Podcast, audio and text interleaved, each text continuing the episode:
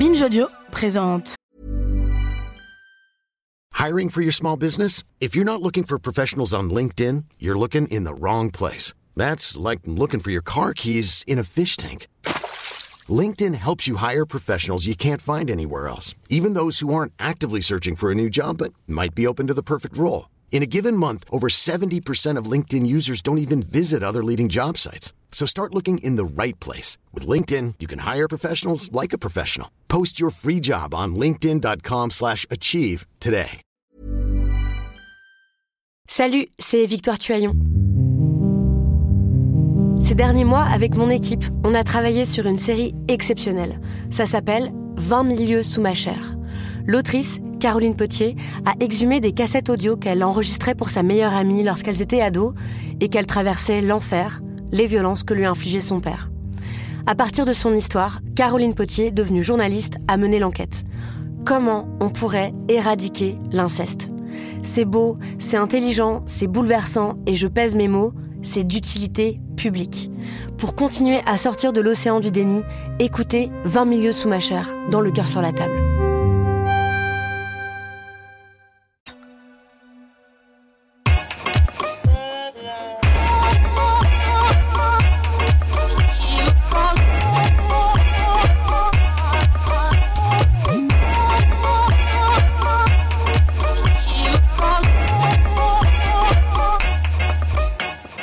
Bonjour Okaya. Bonjour Grace. Bienvenue dans ce nouvel épisode de Kif Taras, le podcast qui saute à pieds joints dans les questions raciales.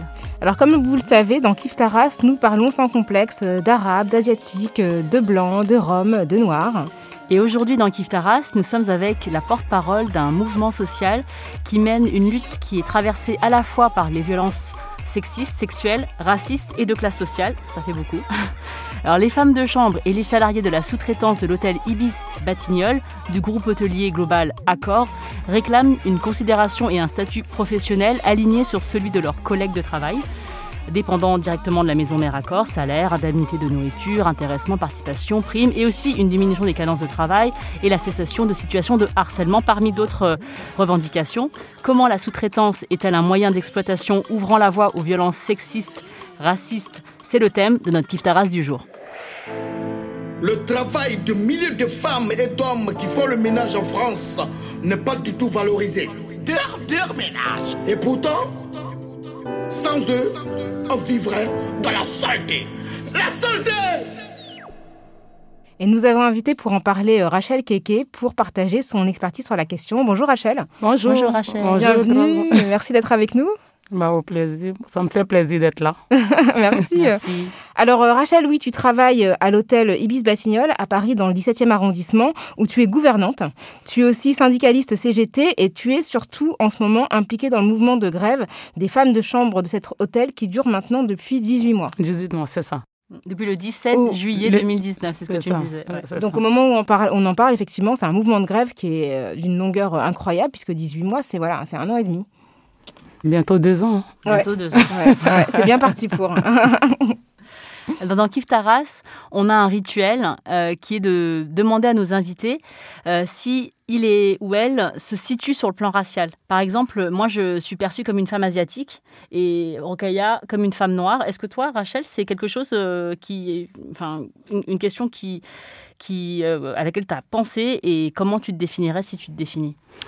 Mais je peux dire oui parce que quand même le métier des femmes de chambre, c'est que des femmes noires qui le font. Parce que moi, je, je me souviens, il y a des femmes blanches qui viennent euh, euh, souvent travailler pour faire des formations parce qu'elles veulent travailler par exemple à la réception et qu'on leur demande de faire le, quand même les lits pour apprendre à, à dresser quand même un lit. Mais quand elles arrivent même euh, le premier jour, quand elles font une chambre, elles se disent que mais comment vous faites, comment vous arrivez à, faire ce métier-là? Parce que elles ne peuvent pas parce que c'est très très très difficile. Donc nous, les Noirs, comme on quitte chez nous, on vient à le, en Europe, comme on dit, pour se chercher, c'est ce métier que nous faisons. Donc c'est pour ça que la majorité de ce métier, c'est les femmes noires qui le font. Toi, toi donc, Rachel, tu te considères comme une femme noire? Oui, je suis une femme noire. Je suis née noire. voilà. Et tu es je toujours suis, noire Je suis toujours noire. ça n'a pas changé depuis.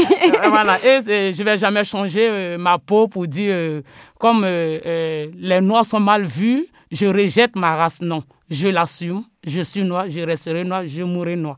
Alors, ce qui est intéressant, c'est que toi, tu n'es pas né en France Non. Donc, est-ce que, donc, du coup, est-ce que tu peux nous dire où tu es né et ce qui a changé dans la manière dont tu te percevais? Parce que c'est vrai que si tu es né, voilà, es, né en Afrique et donc la majorité des gens sont noirs et en France, ça a changé. Donc, est-ce que toi, tu percevais ta couleur de peau différemment avant de venir en France? Euh, Avant de venir, moi, je suis né d'abord en Côte d'Ivoire. Euh, j'ai grandi là-bas parce que je suis arrivé en France en 2000. Mais en venant ici, j'avais une autre idée parce qu'en Afrique, on t'en dit euh, on va en France, c'est un luxe, quoi. Donc, voilà. Donc, en venant, je ne savais pas qu'il y avait du racisme. Je ne savais pas parce que je n'étais pas aussi dans un milieu en Afrique. On ne nous, nous éduque pas avec soit que lui, c'est un blanc, euh, lui, c'est un métis, c'est un asiatique. Il n'y a pas de différence. Donc, moi, je n'ai pas grandi dans ce milieu-là. Donc, arrivé ici, euh, souvent dans le métro, quand je m'assois, il y a d'autres qui se lèvent. Souvent, il y a d'autres euh, qui peuvent me dire rentrez chez vous, qu'est-ce que vous faites là? Et là, je découvre, c'est ici que je découvre qu'il y a des différents de couleurs de peau. Voilà, c'est ici et euh, moi, ça me choque en fait parce que quand je venais ici, c'était pas ça. Donc, c'est ici que j'ai appris vraiment qu'il y a du racisme. Parce qu'en fait, quand tu étais en Côte d'Ivoire, tu sentais pas que tu étais noire non, je, je, suis un, je suis une Africaine. Je sais que je suis africaine. Voilà, et quand je vois le blanc, je sais que c'est un blanc.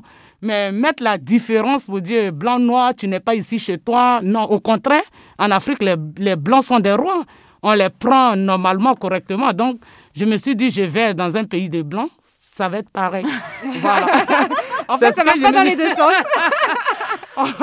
oh, ici, franchement, c'est beaucoup le contraire, surtout dans le boulot qu'on fait.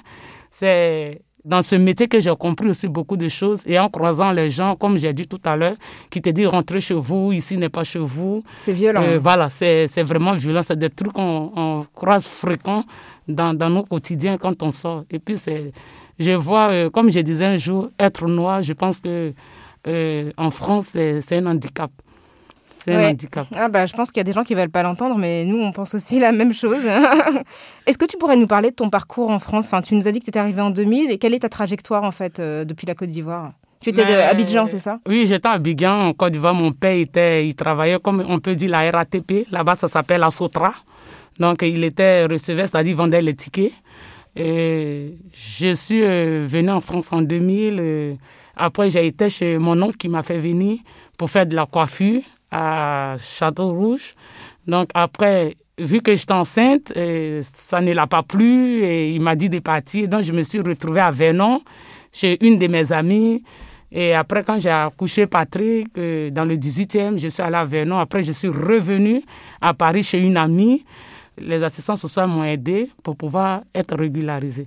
Et c'est quand j'ai eu ma deuxième fille en 2000 que j'ai une amie qui m'a parlé de l'hôtellerie parce que j'avais fait caissier et ça ne m'arrangeait pas par rapport aux heures parce que je commençais à souvent 8h30, souvent il faut ouvrir le magasin à 7h et puis à quelle heure je vais déposer mes enfants et finir le boulot souvent à 20h. Donc j'ai arrêté, j'ai essayé aussi garde d'enfants, ça ne m'a pas plu par rapport aux heures, j'ai arrêté. Et j'ai fait aussi personne âgée, ça m'a pas plu, j'ai arrêté. Donc quand on m'a parlé de l'hôtellerie, la première des choses que j'ai demandé les heures. Donc, euh, ma copine m'a dit je pouvais commencer à 9 h et finir, souvent à 15 h ou bien 16 h ou bien 17 h. Donc, vu que les enfants étaient à la garderie, j'avais le temps d'aller chercher mes enfants. Donc, c'est pour ça que j'ai accepté le travail de l'hôtellerie. Donc, on va dire que Rachel, toi, tu as fait garde d'enfants, tu as fait caissière, tu as fait personnes âgées. de chambre personnes âgées. Mm. On peut dire que tu as fait un peu tout le marché mondial de la, de domesticité. C'est-à-dire que tu as fait tous les, tous les boulots un peu. Euh, du soin aux personnes, du care, comme on dit, et qui sont euh, généralement dévolus aux femmes déjà, et aussi aux femmes qui sont euh, souvent immigrées, souvent pas blanches. Euh, c'est T'as as un peu tout testé. Oui, bien sûr. Il faut tout essayer parce que quand on vient aussi ici, on est obligé d'essayer tout pour voir le boulot qui te plaît de plus. Et surtout quand tu as des enfants, il faut aussi penser, c'est vrai qu'on dit on on cherche l'argent, mais il y a l'éducation des enfants derrière. Donc il faut essayer de prendre un boulot qui est adapté à ta vie de famille. Oui, tu as des obligations familiales. C'est ça. Faut, ouais, donc ça c'est encore c'est un, un, autre facteur qui rend difficile euh, de trouver un emploi qui te convient. Et tu nous disais que ton travail euh, aujourd'hui à l'hôtel Ibis, il s'appelle gouvernante. Moi, je trouve ça assez chic comme nom, gouvernante. Est-ce que tu peux nous dire en quoi ça correspond et comment est-ce que tu as pu euh, obtenir ce boulot? Tu as commencé femme de chambre, j'imagine, et ensuite gouvernante, c'est un peu le, le poste de superviseur, c'est ça? C'est ça. Mais gouvernante un peu chic, c'est vrai, mais bon, y a du boulot derrière. c'est pas facile aussi, surtout avec la sous-traitance. Euh, gouvernante, quand la femme de chambre fait son lit, c'est-à-dire fait son travail, la gouvernante, elle passe derrière. Elle essaie de contrôler si la femme de chambre n'a pas oublié euh, les produits d'accueil, si le drap, il n'y a pas de poils sur les draps, s'il n'y a pas de poussière, si le travail est bien fait par la femme de chambre si le travail n'est pas bien fait par la femme de chambre, la gouvernante a le droit de rappeler la femme de chambre de venir voir le travail qu'elle a fait pour qu'elle puisse refaire. Mais si la, femme de chambre a bien fait son travail, la gouvernante qui supervise, qui voit que le travail est bien fait, elle passe la chambre à la réception pour dire à la réception que la chambre est nickel parfaite, que la chambre est prête, que la réception peut louer la chambre au client. Donc ça, c'est le rôle de la gouvernante. Est-ce que tu pourrais nous décrire exactement ce qu'est le rôle d'une femme de chambre et qu'est-ce qu'elle fait exactement quand elle rentre dans une chambre et quel est le rythme qui est exigé? Euh, La femme de chambre, quand elle arrive matin, parce que ça dépend des heures. Nous, chez nous, on commence à 8h30. Donc la femme de chambre, elle arrive à 8h30. Elle prend son rapport. Déjà, quand elle arrive, elle signe ses heures de pointage, voilà, d'arriver sur la feuille, parce qu'on n'a pas de pointage. C'est pendant la grève qu'on nous a mis une pointage, parce qu'on n'est pas payé au nombre d'heures. Nous sommes payés au nombre de chambres. Donc, quand tu arrives, quelle que soit la durée, en fait. Quelle que soit la durée, parce que quand même, la cadence, c'est trois chambres et demie de l'heure. Donc, euh, on nous demande quand même 17 chambres ou bien 20 chambres, plus même dans une chambre. Et ça dépend des clients. Il y a des clients qui ne respectent pas du tout le métier des femmes de chambre, qui font n'importe quoi. Tu manges des grecs, des McDo. Quand ils font une semaine dans une chambre, quand ils partent, parce qu'un départ, c'est quand le client il part, tu peux même enlever trois sacs poubelles dans une chambre. Voilà c'est la réalité, ça existe dans, dans les Et ça veut dire donc pour nettoyer une chambre dans laquelle un client serait resté une semaine et tu passerais plus de temps parce que c'est... Plus de temps. Tu peux même faire 30-40 euh, minutes. Mais tu es payé pareil que pour une chambre. Enfin, tu es payé pareil, c'est-à-dire que ça, ça, compte, comme une chambre. Une chambre quoi. Bon, quand tu vois comme ça, tu appelles euh, la, euh, ta responsable, c'est-à-dire la gouvernante générale, qui est ta responsable, qui vient voir cette chambre. Et cette gouvernante appelle Ibis pour dire, mais la chambre, il faut la payer double. Et l'hôtel qui voit l'état que la chambre est dans l'état où est la chambre accepte de payer double. Mais est-ce qu'à la fin du mois, tu as ce double? Non, tu l'as pas. Il peut payer double, mais la sous-traitante euh, prend le reste pour mettre dans sa poche. Ah, parce que tu l'as pas. Parce qu'en fait, donc, alors, on va, on va faire deux choses. Est-ce que tu peux nous décrire ce que tu fais dans la chambre, enfin, ce que les femmes de chambre font euh, exactement? Effectivement, on va parler de la sous-traitance, du fait que vous n'êtes pas directement salarié, d'accord, mais d'un sous-traitant qui prend du coup les primes que vous auriez dû avoir. Hein. Donc, euh, comme je disais, quand tu arrives à 8h30, tu signes ton heure d'arrivée, tu prends ton rapport. Le rapport, c'est quoi? Ça que la gouvernante, quand elle ouvre la chambre, euh, euh, l'hôtel, elle met le nombre de chambres que la femme de chambre doit faire. Donc, ça dépend des contrats. Parce qu'il y a des gens qui ont 4 heures, 5 heures, 6 heures et 7 heures de contrat. Donc, quand elle arrive, s'il n'y a pas assez de chambres, elle est obligée de faire 30 chambres. Parce que euh, le patron, il refuse d'embaucher. Donc, quand l'hôtel est complet, parce que l'hôtel Ibis, ça fait quand même 706 chambres. C'est l'un des plus grands. Voilà. C'est l'un des plus grands. Voilà, souvent, on est complet mm. et il n'y a pas de chambre. Et comme il y a des femmes qui sont aussi malades, handicapées, que le médecin de travail donne des restrictions de faire moins de chambres, donc ça fait que les autres qui ne sont pas malades peuvent se prendre 30 chambres, 40 chambres, 50 chambres par jour. Donc, quand elle arrive, on lui donne son rapport. Elle prend son rapport, elle prend son bac, elle monte dans son étage. Arrivée dans son étage, elle prend un chariot de linge propre où elle met les serviettes, les draps, les produits d'accueil, où elle range bien, après elle fait sortir dans le couloir, devant sa chambre où elle doit travailler. Et après, elle prend le chariot sale, c'est-à-dire quand elle rentre dans la chambre, elle doit enlever tout ce qui est sale. Mais avant de rentrer, tu dois frapper à la porte trois fois pour voir si le client n'est pas dans la chambre. Parce que souvent, il y a une carte qu'on appelle à ne pas déranger que tu mets devant la porte. Là, ça dit à la femme de ne pas déranger le client. Mais s'il n'y a pas, parce qu'il y a d'autres clients qui ne le mettent pas.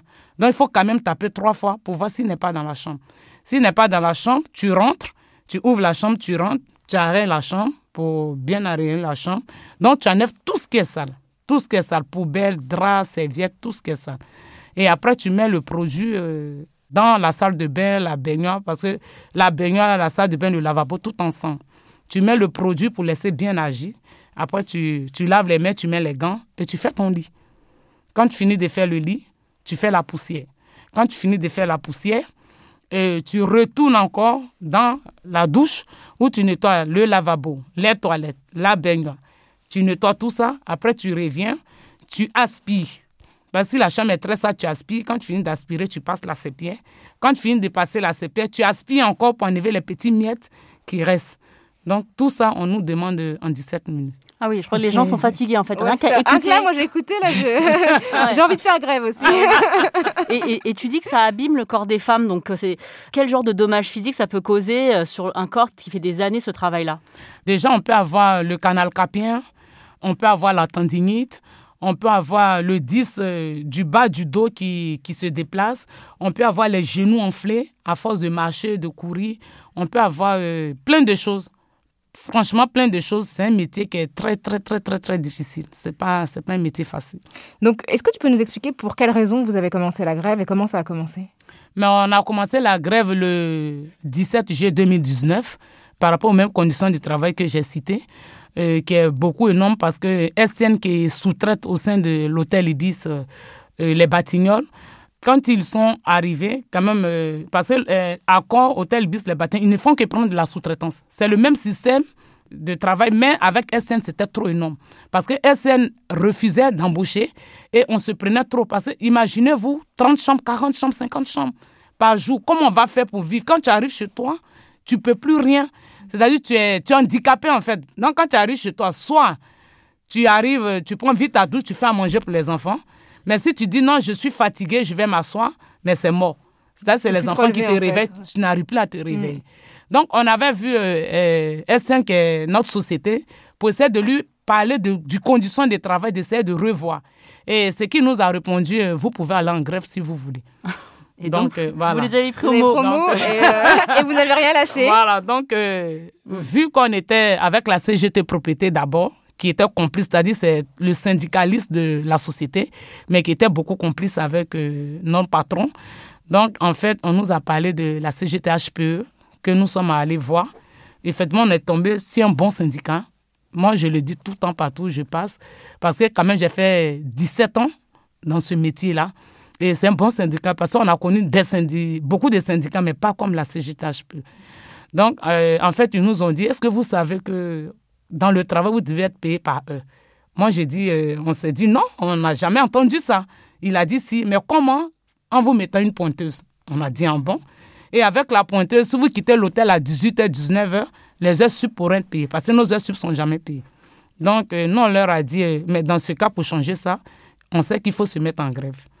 Donc, est-ce que vous pouvez nous aider? Et c'est dans ce sens qu'ils nous ont dit, nous, on peut, on est là pour aider les gens qui souffrent comme ça. Donc, pour aller en grève, il faut vous syndiquer d'abord. Parce que sans vous syndiquer, on ne peut pas vous soutenir. Donc, franchement, quand ils nous ont dit ça, sur 40 femmes, on était 32 personnes à se ah, syndicaliser. C'est-à-dire à la minute, aller prendre nos cartes pour se syndicaliser. Donc, on leur avait demandé, euh, on veut commencer, on leur mettait la pression, il faut qu'on commence parce que c'est dur. Donc, on a trouvé une date ensemble, qui était le 17 juillet. Et on a fait une réunion entre nous et on a dit le 17 juillet, c'est parti. Donc, c'est comme ça qu'on les a pris. Euh, on les a, pris au mot. Voilà, ils doivent regretter. Hein. on les a pris parce que, bon, quand ils venaient, ils disaient, oui, euh, non, ils discutaient, on lui disait, mais monsieur, vous nous avez dit d'aller en trois mois de grève, même si ça. Mettons, on est un bon syndicat, parce que c'est à cause de vos syndicats que vous nous avez mal parlé. Sinon, c'est un problème vraiment. On ne pouvait pas durer dans cette souffrance-là. Nous sommes malades, tout le monde est malade. Et en plus, vu nos maladies qu'on a, ils veulent nous muter. C'est-à-dire nous enlever à, à l'hôtel Ibis, nous envoyer dans un 4-5 étoiles pour faire un travail encore plus dur. Mais si tu refuses, on te licencie. Donc, il fallait qu'on déclenche cette grève-là pour pouvoir dénoncer ce qu'on vit à l'hôtel. Parce que les gens, ils voient l'hôtellerie comme ça. Les quatre murs, c'est beau. Quand tu arrives, par exemple, à Pullman-Bessie, c'est un hôtel 5 étoiles, 4 étoiles, un nouveau hôtel. Quand tu regardes l'hôtel, tu te dis, waouh, c'est propre, c'est bien fait, mais il y, a la souffrance derrière. En fait, c'est ça qui, que je trouve le plus poignant dans, la lutte que vous menez, c'est qu'en fait, l'hôtellerie, qui est euh, l'un des fleurons de euh, l'industrie française, enfin, c'est quelque chose qui on rayonne en fait avec euh, nos, écoles hôtelières, euh, les personnes qui sont formées chez nous. Euh, c'est quelque, quelque, chose dont on est très fier. Et donc quand on rentre dans cet hôtel et qu'on se dit qu'il est propre, qu'il est beau, mais qu'est-ce qui le garde propre et qu'est-ce qui le garde beau? C'est le travail de personnes qui ne sont pas considérées pour le travail qu'elles font et qui ne sont pas rémunérées et qui ne travaillent pas dans des conditions correctes. Et c'est ça en fait le, cœur de votre lutte, c'est de dire que en passant par ce système de sous-traitance, votre société, la STN, l'hôtel il échappe en fait aux obligations de de décence en fait envers euh, les, personnes. Parce que ce ne sont pas ses salariés, ce sont pas ses employés, ce sont des employés d'une autre société. Et en fait on a l'impression qu'avec ce jeu de société qui s'emboîte, eh bien en fait il y a toute considération pour les personnes qui disparaissent. Et puis ce que je trouve intéressant dans ce que tu dis, Grâce, c'est qu'il y a vraiment cette question de l'image, c'est-à-dire que l'hôtellerie, c'est le fleuron euh, de euh, de l'industrie, enfin de, l'image même euh, de la France. Et je trouve que les grands hôtels alimentent, nourrissent cette très belle image qu'on peut avoir de Paris. Et il y a eu des grévistes auparavant, avant vous, les grévistes de la place Vendôme, de l'hôtel Hayat Place Vendôme. La place Vendôme, c'est une place que le monde entier nous envie. Paris, c'est une des plus grandes villes touristiques au monde. Et d'une certaine manière, si Paris brille autant de par le monde, par ces grands hôtels, qui sont situés sur ces, ces places qui ont énormément de prestige, c'est aussi du fait de votre travail. Et ce que je trouve fou, c'est qu'en fait, on ne respecte pas ce travail alors qu'il contribue à l'image de Paris, à l'image de la France et au fait que ça rende Paris attractif. Mais moi, ce que j'aimerais rajouter, c'est que je, je sais, comme je dis, euh, ils se disent que euh, c'est des femmes noires, euh, ils quittent chez eux, ils viennent, ils n'ont pas le choix de faire, ils ont les papiers aussi à renouveler à la préfecture, donc ce qu'ils ont sur la main, euh, ils sont obligés de faire ce boulot-là. Parce que souvent, quand tu, tu te plains, ils te disent, euh, mais il y a le, comme il y a le pôle emploi en face de ah. l'hôtel Ibis Les Batignolles, ils te disent, mais il y a le pôle emploi, si tu veux, tu peux partir. C'est horrible. En fait, c'est la même chose que rentre chez toi, en fait. Voilà, c'est comme ça. Mais souvent, ils te disent ça, ils te disent, mais si tu n'es pas content, tu peux rentrer chez toi. Ah. Parce qu'ils savent que les Noirs, euh, les femmes noires, c'est le métier, elles n'ont pas le choix, en fait, de, de pouvoir nourrir les familles avec ça. Parce que vous vous en rendez compte, on peut travailler de 8h30 jusqu'à 18h sans manger sans boire. C'est-à-dire l'hôtel ne prend même pas la peine en canicule de nous distribuer des bouteilles d'eau. Si tu ne viens pas avec ta bouteille d'eau, tu prends l'eau du robinet de la chambre, tu bois. Et tu ne manges pas parce que tu n'as pas de prime de nourriture. Donc c'est pour ça que nous, on, nous disons au groupe Accord, qui gagne plein de milliards dans ce travail, dans ce métier, même si nous sommes des Noirs, d'essayer de jeter un coup d'œil, parce que c'est nous qui les rendons riches en fait. Si les hôtels ne sont pas propres, il n'y aura personne dans les hôtels. Voilà, donc j'ai l'impression que le métier des femmes de chambre est un peu invisible. C'est pas beaucoup connu, les gens négligent parce que voilà, c'est des immigrés qui le font, donc on les, c'est beaucoup négligent. Si c'était des, des, femmes blanches, il faut dire les choses. On, ils n'allaient pas faire 18 mois. Parce que tout le monde dit ce que nous revendiquons, c'est de la réalité. Donc, comme c'est de la réalité, pourquoi ne pas trouver une solution et durer cette lutte jusqu'en 18 mois? C'est pour ça que euh, je profite de votre radio pour dire beaucoup merci à la CGTHPE qui nous soutient jusqu'à là. Parce qu'avec euh, des menaces, euh, des harcèlements, des, tribunaux qui, qui les suent, quand même ils sont là, ils lâchent rien. Aujourd'hui, les femmes noires sont manipulées. Comment ils nous rabaissent encore? C'est-à-dire, pour ne pas que on ait des soutiens, pour ne pas que la CGTHPE nous soutienne, voilà, la CGTHPE manipule les, femmes de chambre. Donc je vois que c'est une honte aussi pour les gens qui le font pour nous rabaisser, pour nous encore nous humilier. On nous humilie dans le travail et dans la lutte, on vient encore nous humilier. Bah, c'est toujours le même cliché. Donc, euh, effectivement, la CGT HPE joue un rôle majeur et je tiens effectivement à saluer Tiziri Kandi, euh, dont j'ai fait la connaissance, qui, euh, qui, vous, qui vous soutient énormément, qui est syndicaliste. Et ce que je trouve intéressant, c'est encore une fois, c'est que non seulement dans le travail, on ne respecte pas vos conditions de travail, mais en plus, même dans la lutte, on va dire que vous n'êtes pas suffisamment euh, euh, réfléchi pour vous-même organiser la lutte et on va accuser la CGT de vous manipuler, comme si en fait un groupe de femmes africaines n'était pas capable de se prendre en charge et de décider qu'elles euh, ne pouvaient plus supporter certaines conditions de travail et d'organiser une grève. Il y a toujours cette idée selon laquelle, bah, en fait, vous êtes des femmes africaines, donc forcément, si on est une femme noire, on n'est pas intelligente, et ce sont forcément des gens non noirs qui viennent prendre la parole à votre place et qui vous manipulent, alors que toi, tu décris très bien des conditions qui sont inacceptables pour euh, n'importe quel être humain. Mm.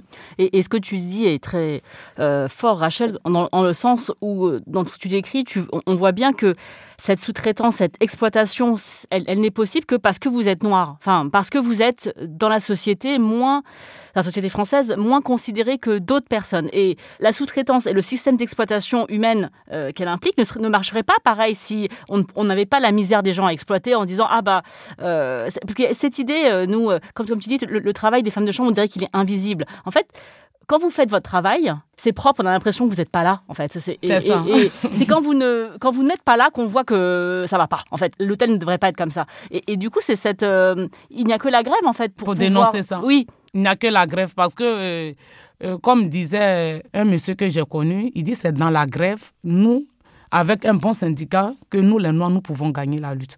Parce que quand tu vas discuter avec eux, ils te disent de te mettre en grève si tu veux trois mois. Donc, c'est-à-dire, euh, la première parole que tu envoies, c'est-à-dire quand tu veux parler à ton patron qui te lance ça, il ne considère même pas déjà ce que tu, tu vis. Il s'en fout.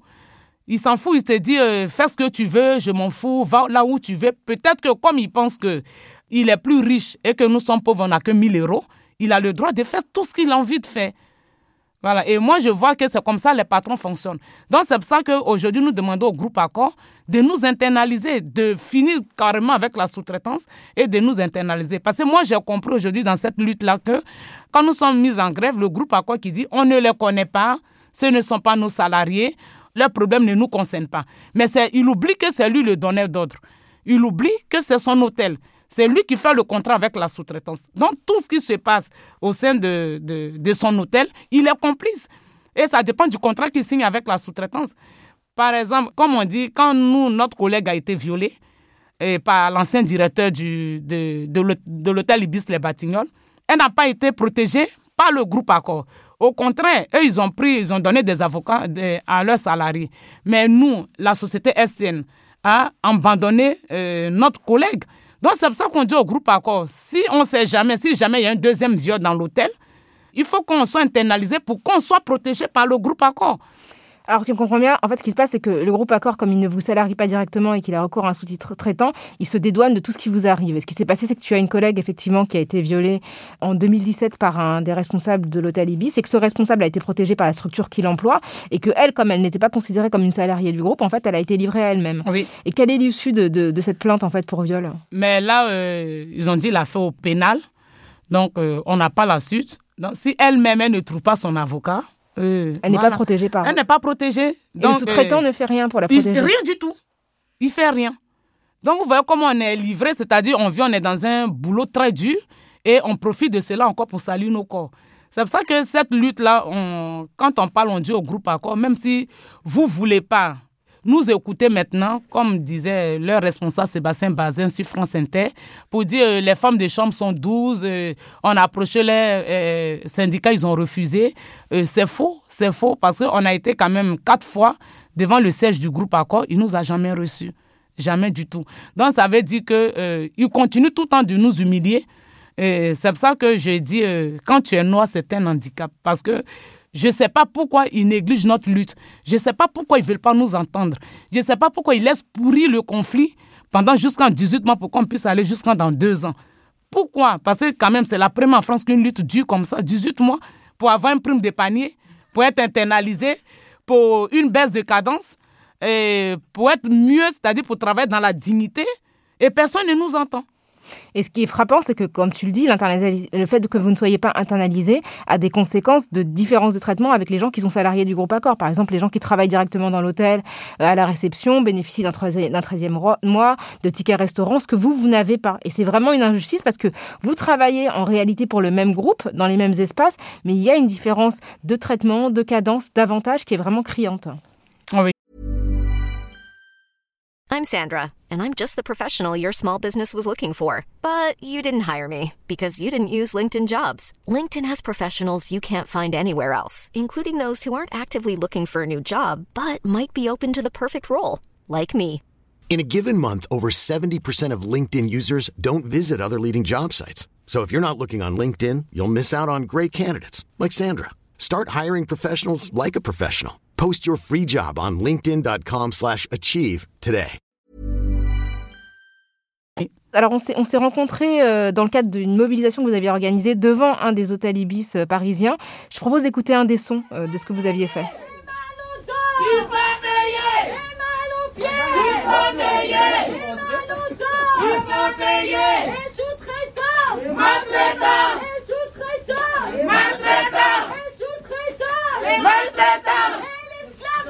C'est fini. L'esclavage C'est Alors c'était le 11 décembre devant euh, un hôtel Ibis. Euh, je me souviens qu'effectivement vous aviez essayé d'entrer euh, dans l'hôtel, mais les portes ont été bloquées directement et même les clients pouvaient plus rentrer dans l'hôtel. Est-ce que tu peux nous raconter cette mobilisation et comment vous vous organisez pour justement faire du bruit et vous faire entendre et justement sortir de cette invisibilité dans laquelle on veut vous confiner? Mais en fait, ces gens d'action, c'est le syndicat qui, qui programme ça, qui choisit comme ça par hasard un hôtel où on doit aller. Mais je sais que ce jour qu'on a été là-bas, euh, je pense qu'il y a eu fuite parce que fermer comme ça l'hôtel, c'est. Voilà, je sais qu'il y a eu fuite, ils ont appris qu'on devait passer, c'est pour ça qu'ils ont fermé. Sinon, la majorité, ils ne savent pas, on arrive. Euh, on s'organise comme ça, euh, on se donne un lieu de rendez-vous où on arrive et puis on rentre dans l'hôtel, on manifeste, on crie le rat, bon, on se fait entendre pour que quand même les choses bougent. Parce que si c'est pas comme ça, ils peuvent pas nous entendre. Donc c'est en faisant des actions comme ça qui peuvent nous attendre. Donc, Comment ils réagissent quand vous arrivez euh, dans les halls Quand ils nous voient rentrer, bon, déjà, déjà quand on dit bonjour, il y a d'autres qui disent Ah oui, les femmes des chambres de, de ah, l'hôtel. oui, oui, oui, on sait, on sait. Et puis après, il y a la directrice qui vient Non, euh, nous, on n'est pas. Chez nous, dans notre hôtel, il n'y a, pas a pas de sous-traitance. C'est vrai, c'est. Ah, y a, il dit ça, hein. Il dit ça. Et quand c'est comme ça, euh, Tiziri qui dit Oui, oui, oui, il n'y a pas de sous-traitance, mais l'hôtel appartient au groupe Accor. Donc, euh, on a le droit de manifester. Donc, on manifeste. Souvent, ils appellent la police. Et quand la police arrive, euh, la police discute avec le syndicat qui est là et pour leur faire comprendre que c'est un conflit euh, privé interne, que voilà, on est là seulement pour manifester parce qu'il y a longtemps ça dure. Et la police, ils comprennent, ils ne se mêlent pas de ça.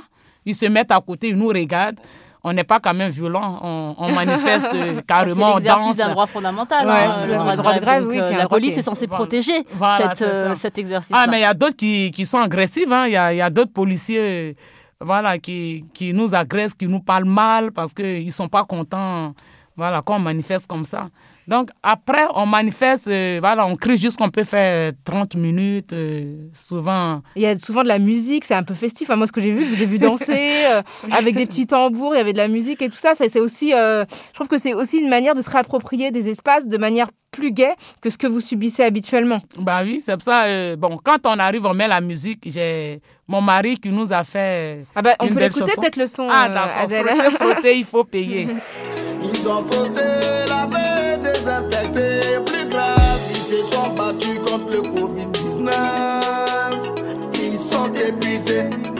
Vraiment fatigués. Dans l'hôtellerie, des cadences trop élevées. On leur demande plus de chambres qu'elles ne peuvent faire. Sans même payer les heures supplémentaires. À femme de chambre,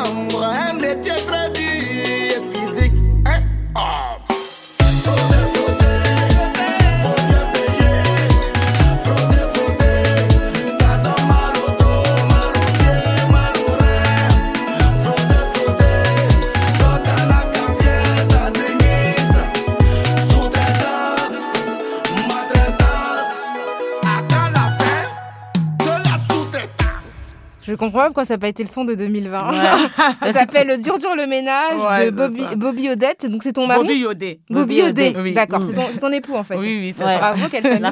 ouais, ouais. Et donc il reprend exactement. En plus c'est filmé, donc il y a un clip et c'est filmé euh, dans des, bah, dans un hôtel. Euh, alors je sais pas si c'est l'hôtel où tu travailles, mais non, non, non, c'est dans un hôtel campagne, c'est les Champs Élysées. bah ils nous ont dit on vous soutient, mais prenez notre hôtel. Oui, c'est excellent, c'est cool.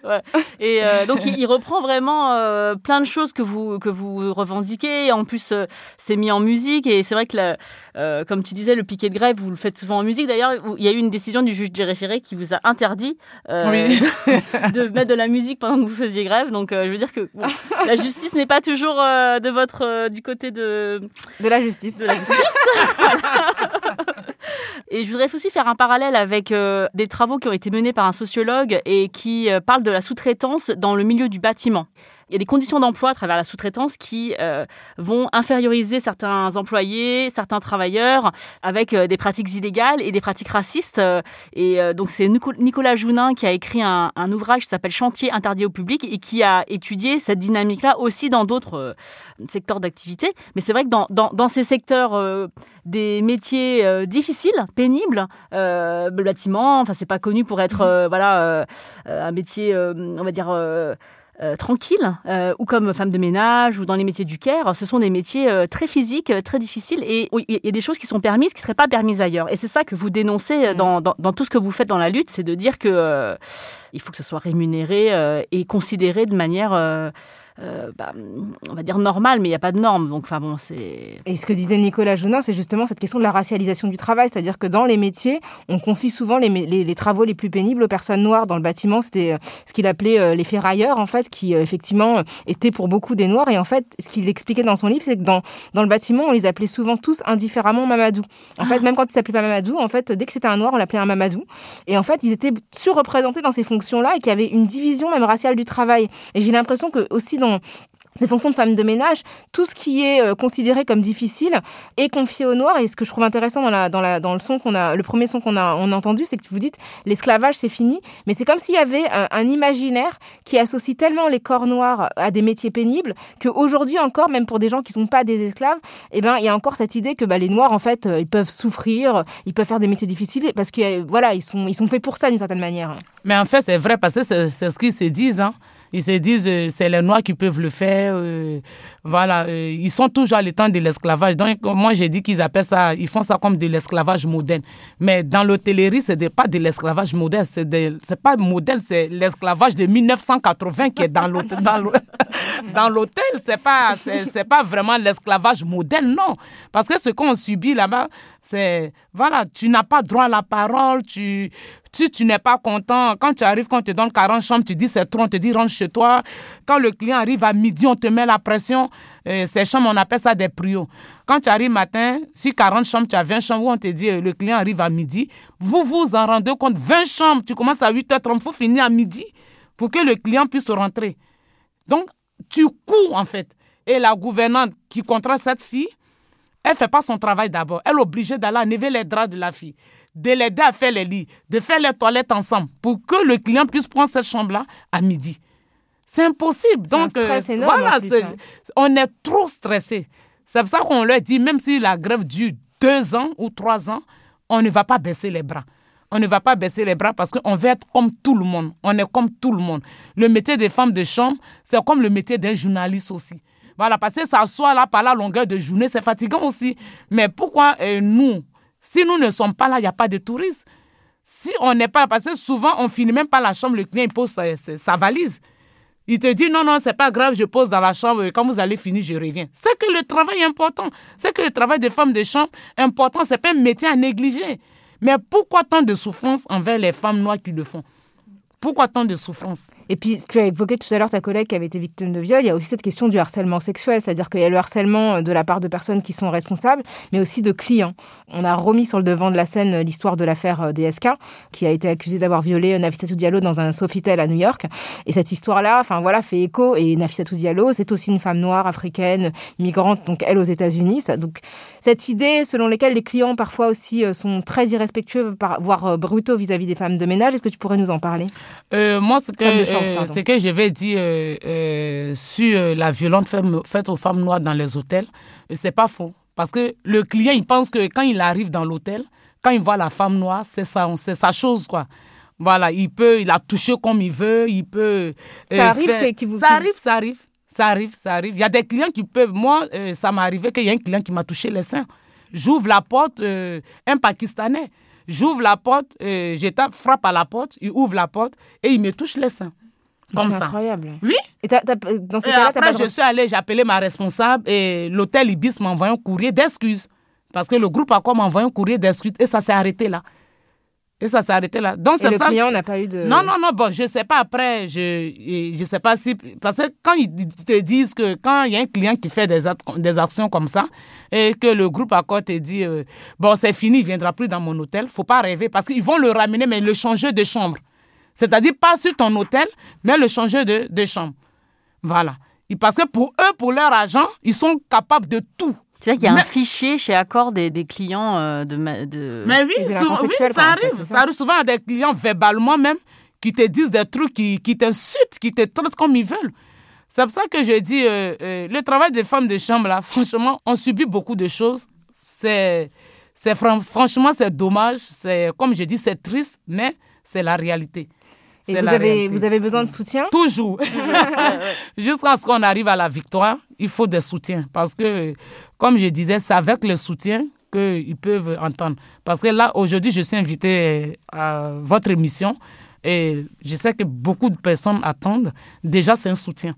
Voilà, c'est un soutien de pouvoir parler de nos euh, souffrances dans l'hôtellerie, de pouvoir parler pourquoi nous sommes de notre grève dans l'hôtel Bis les bâtiments. Donc vraiment, on a besoin de soutien. Toujours jusqu'à la victoire, nous avons besoin de soutien. En tout cas, il y a une cagnotte pour euh, le soutien euh, économique, parce que ça aussi c'est important. Il y, a, le soutien moral, le fait de faire notre volute, parce que ça contribue à, un meilleur euh, système, mais aussi économique parce que en attendant, euh, il faut bien euh, pouvoir financer ces, ces actions. Et donc il y a une cagnotte qu'on va mettre, on mettra le lien en, dans les descriptions de, l'épisode pour euh, pouvoir contribuer euh, à tout ce que vous faites. Et, euh, ah, merci. Ouais, c'est important, c'est important de dire que quand même 18 mois de grève, c'est des salaires en moins. Mm. donc ça veut dire que vous avez besoin d'argent. Vous êtes 20 aujourd'hui. Oui. Vous êtes 20, 20 femmes. au départ, vous étiez 32, puis 24, et maintenant vous êtes 20. Donc la, grève, ça épuise. Il y a des pressions, on n'en a pas parlé, qui ont été exercées sur vous, des menaces. on est allé jusqu'à voir vos maris pour les, inviter à vous dissuader de, de prendre part à la grève. donc ça, voilà, c'est du sexisme. voilà, c'est du sexisme et du racisme. Enfin, peut-être que tu peux nous en parler rapidement. Ton mari, euh, il n'a pas écouté. il a fait le contraire. En fait, il avait une chance. On lui a dit, euh, dites à votre femme d'arrêter. il a fait un clip. en fait, aussi, il n'a pas trop le choix parce que moi, c'est mon combat quand même. c'est moi qui travaille. Donc, bon, c'était à la fin, c'était vraiment difficile parce que quand on avait commencé déjà avec la CGT propriété, le, le notre employeur qui comptait sur CGT pour briser cette grève-là, donc euh, venait sur le, le, piquet de grève pour dire euh, nous on peut arranger le problème, euh, soyez pas avec la CGT Et quand on ne les écoutait pas, ils faisaient quoi? Ils prenaient les numéros, ils appelaient les maris à domicile pour les menacer. si ta femme n'arrête pas le combat, mais je la licencie. Et lui, comme il sait qu'il a besoin d'argent ou bien sa femme, donc il dit à sa femme, ne reste pas dans ce conflit, va reprendre ton travail. Donc on a traversé beaucoup de choses, beaucoup de menaces, beaucoup d'intimidation surtout, mais tout le monde est parti. même ils ont envoyé des gens pour prendre des grévistes une par une pour leur dire euh, tu dois payer ton loyer, comment tu vas faire, la CGTHP va rien te donner. Même s'ils te donnent un peu, ça va pas te suffire. donc nous qui sommes récents, on leur dit que euh, si c'était pour regarder les sous, et ne pas dénoncer les choses, on n'allait pas se mettre en grève. C'est-à-dire, le problème, c'est vrai, il y a l'argent, mais quand tu regardes l'argent, les gens n'attendent pas ta souffrance. Voilà. Il faut et travailler dans la dignité pour pouvoir penser à l'argent. Parce que mm. c'est pas dans la souffrance que tu penses à l'argent. Donc, ils ont tout fait. On est resté 20 personnes, un homme et 19 femmes. Donc, euh, euh, le monsieur qui est, avec nous, Traora Boubaka, lui, c'est un équipier. L'équipier, c'est-à-dire qui fait sortir tous les poubelles ça dans l'hôtel, qui aspire dans les couloirs, qui, fait la, qui passe la CPR dans les parties communes donc est avec nous. Donc ça fait que nous sommes 20 euh, personnes. Et vous êtes 20 personnes courageuses. On vous invite vraiment, vraiment, euh, auditeurs et auditrices, à contribuer à leur cagnotte qui est en ligne. On vous mettra le lien euh, dans la description de l'épisode. C'est super important parce que vraiment, bah, la survie de ce mouvement dépend aussi de la solidarité. Il y a plusieurs personnes qui, depuis 18 mois, vous soutiennent. Et je pense que pour que vous teniez le coup, il faut, il faut qu'on contribue. Donc toutes les sommes sont bienvenues. On vous donnera les infos, on la rediffusera aussi sur les réseaux sociaux. Et bah voilà, on arrive à la fin de ce numéro, euh, chère Rachel. Merci, beaucoup, hein, d'avoir partagé avec nous. Euh, merci, merci. C'était super intéressant. Ce sont des métiers souvent qui sont invisibilisés, qu'on néglige. On est vraiment super content d'avoir pu accueillir ta parole. Et mépriser aussi, c'est ce que tu as dit. Et donc, euh, en parler, ça fait aussi. Enfin, on se rend compte que tout le monde, tout le monde a besoin de, considérer les femmes de ménage parce qu'on va tous, on va tous bénéficier de, de qu'elles soient mieux considérées dans euh, dans le travail qu'elles font. Absolument, vous travaillez au bénéfice de tous et de toutes et je pense que la moindre des choses, c'est de vous respecter, de vous offrir des conditions de travail décentes parce que le, métier, quoi qu'il en soit, est un métier difficile. N'hésitez pas donc à soutenir, à nous faire part de votre opinion sur euh, ce qu'on vient de dire avec Rachel. On a toujours les mêmes réseaux sociaux, Kiftaras at Binge pour les mails, euh, at Kiftaras sur Twitter et sur Facebook avec le hashtag Kiftaras. Sur Instagram aussi. Et Instagram aussi, on a notre compte Insta. Voilà, Kiftara, c'est un podcast produit par Binge et réalisé aujourd'hui par Adalitel Elmadani. Merci à Camille Regache et à Naomi Titi pour l'édition. On se retrouve très vite pour un nouvel épisode de Kiftaras. Merci Rokhaya. Merci Grace. Merci, merci Rachel. Merci Rokhaya, merci Grace. Merci. Merci beaucoup.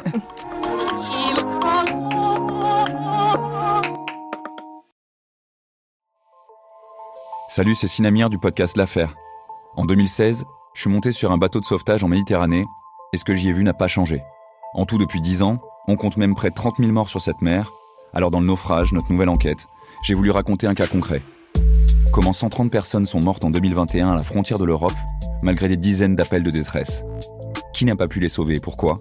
Qui étaient ces disparus? Et surtout, comment on en est arrivé à ne plus parler de 130 personnes qui meurent le même jour sur un bateau au milieu de la Méditerranée? Le naufrage, c'est la nouvelle série du podcast L'affaire de Paradiso Média. Une enquête que vous pouvez retrouver gratuitement chaque semaine à partir du 27 mars 2024 sur toutes les applications de podcast.